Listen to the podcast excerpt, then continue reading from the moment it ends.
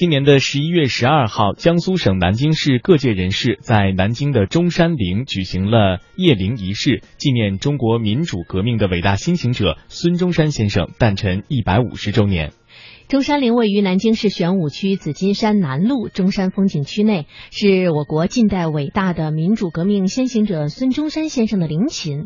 中山陵前临平川，背拥青嶂，东毗灵谷寺，西临明孝陵。整个建筑是依群山依山势而建，由南往北沿中轴线逐渐的升高，而这也体现了我国传统建筑的风格。从空中往下看呢，就像一座平卧在绿绒毯上的自由钟，融汇了中国古代与西方建筑之精华，庄严简朴，别创新格。那中国采风，我们就一起走进中山陵。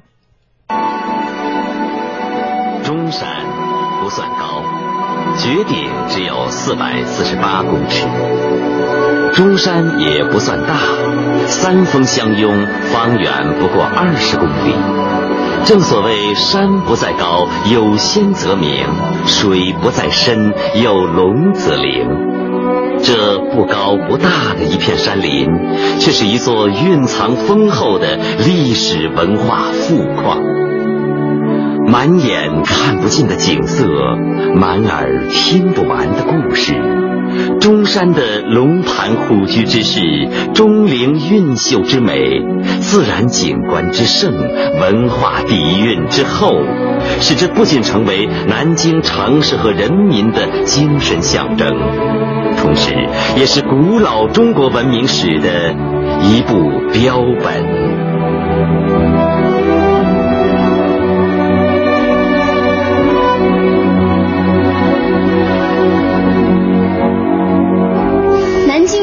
中山，也希望所有的人都能热爱中山。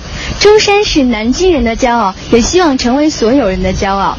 就让我们的摄像机做向导，带您走进中山，让您全方位的触摸、深层次的了解、多角度的欣赏。相信走过这一趟啊，你也会和我们一样，记住中山，向往中山，热爱中山。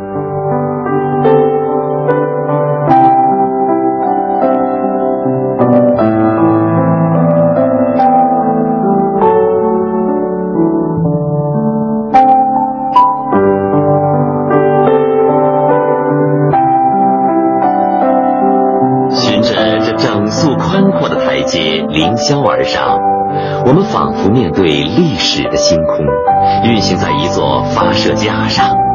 夹道森然的林带，用浓稠的绿浪推拥着我们肃穆而豪迈的步伐。这里，大自然用它宽阔博大的怀抱，呵护着一个伟大的灵魂。这个只在南京生活了九十五天，却把永恒的眷恋托付给了南京人。这背靠青山，依势而坐，闲神定气，敞开胸怀，向每一个前来问候的公民无声的敬意。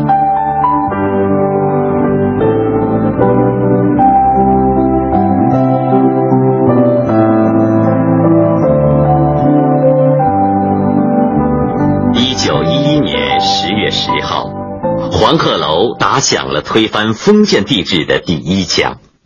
十二月十九号，十七个省的代表汇集南京，选举孙中山为临时大总统。一九一二年一月一号，中山先生从上海赶到朔风凛冽、大雪覆盖的南京，从此中国历史开始了创建共和的新纪元。中华民国临时政府在南京只存在了三个月，却在中国近代史上留下了光辉的一页。孙中山先生对南京的情愫也由此长久营系。一九一二年的四月二号，孙中山在辞去了临时大总统职务的第二天，便来到紫金山打猎。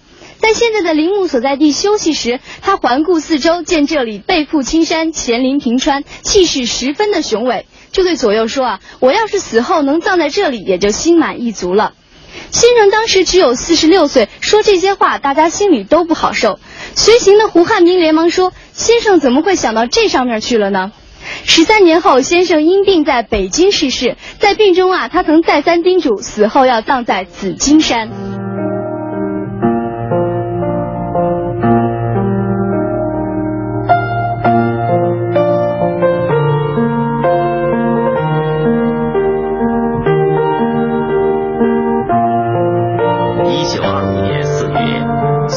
先生葬事筹备处成立以后，在上海开会。关于墓地，孙科提出了三条原则：首先是安全避免战争造成迫害；其次是交通便利，为凭吊者来祭者方便；第三，陵墓附近应有数百亩地，以便建造纪念物使用。孙夫人宋庆龄和孙科及有关人士三上紫金山勘察，最后将墓址选定在小茅山南路平步之上。定制以后，又举行了中国近代史上第一次公开的陵墓设计竞赛，共征得海内外四十多个方案。最后决定采用三十二岁的青年建筑师吕彦直的设计图，并聘任他负责工程建设。李彦直的设计结构精美雄劲，一望令人顿生凄然敬仰之情。陵墓坐北朝南，占地八万多平方米，总体布置略呈一大中型，象征着孙中山先生致力于唤醒民众、反抗压迫的不屈不挠的精神，告诫后人：革命尚未成功，同志仍需努力。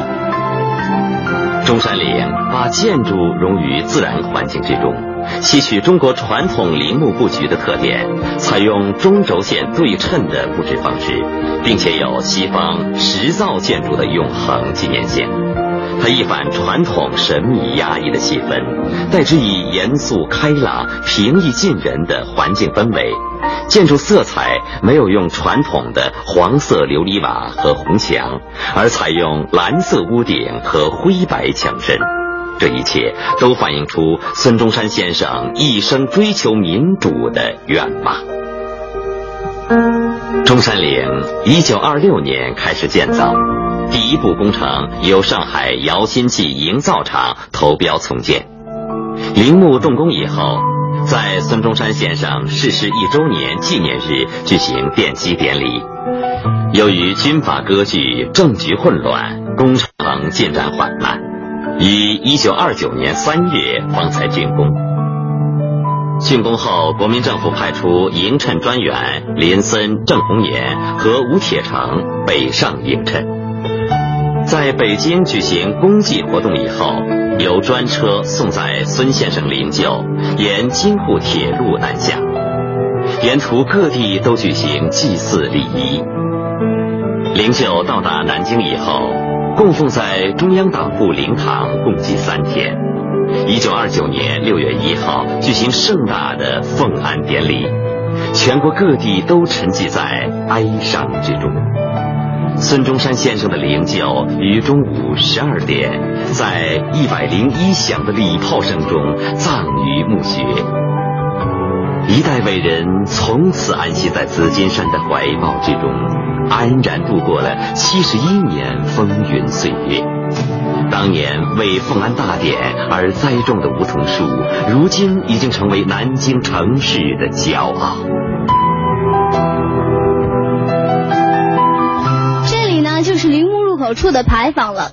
由于中门横额上有“博爱”两个字，所以这里也称博爱坊。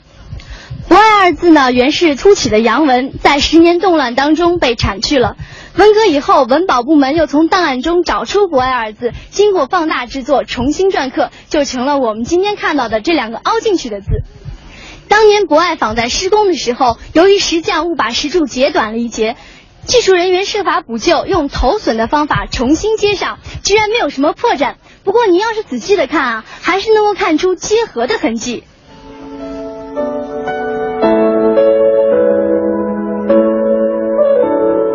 沿墓道而上是陵墓的正门，孙中山手书的“天下为公”临门而悬。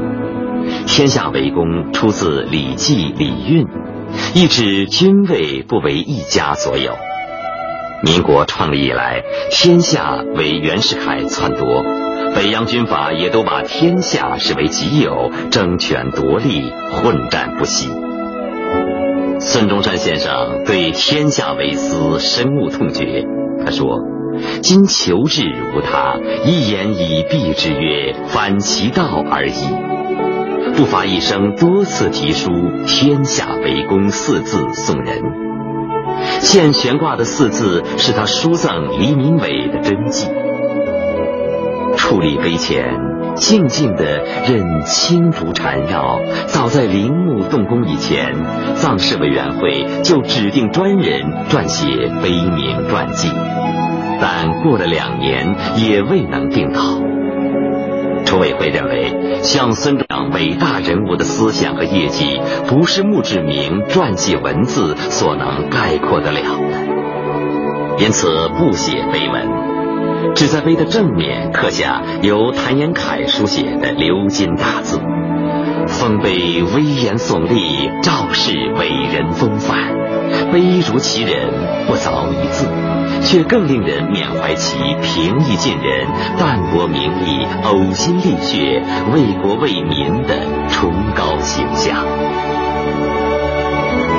拾级而上，民族、民权、民生，将孙中山一生的追求昭告世人。从广东香山的农户家中走向社会，檀香山的教会学校，香港的医学教育。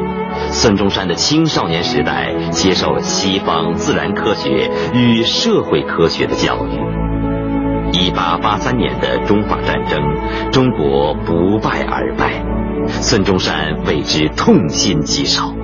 他认识到医国比医人更为迫切。一八九四年，他给李鸿章投书，提出改良政治和社会的主张，却遭到冷遇。此时适逢中日甲午战争爆发。中国军队在崖山战役中惨遭失败，举国上下大为震惊。而清廷竟在国难当头之际，大兴土木，修建颐和园，筹备慈禧的七十寿庆。这使孙中山对清政府彻底绝望，开始走上革命道路。兴中会成立后筹划的广州起义流产以后，孙中山在海外继续宣传革命，寻求救国真理，成为中国资产阶级民主革命的开拓者和先行者。一九零五年，同盟会的成立使中国民主革命有了统一的指挥中心。同盟会的政治纲领：驱除鞑虏，恢复中华，建立民国，平均地权。经孙中山概括为民族、民权和民生三大主义。三民主义反映了中国资产阶级在政治上和经济上的要求，符合当时广大的中国人民要求民族独立、民主权利和民生富富裕的愿望，成为革命党人团结战斗的旗帜。辛亥革命结束了在中国延续了两千多年的君主专制，确立了资产阶级共和国的国家制度，使民主共和观念成为不可抗拒的潮流。孙中山的丰功伟绩将永远彪炳于史册。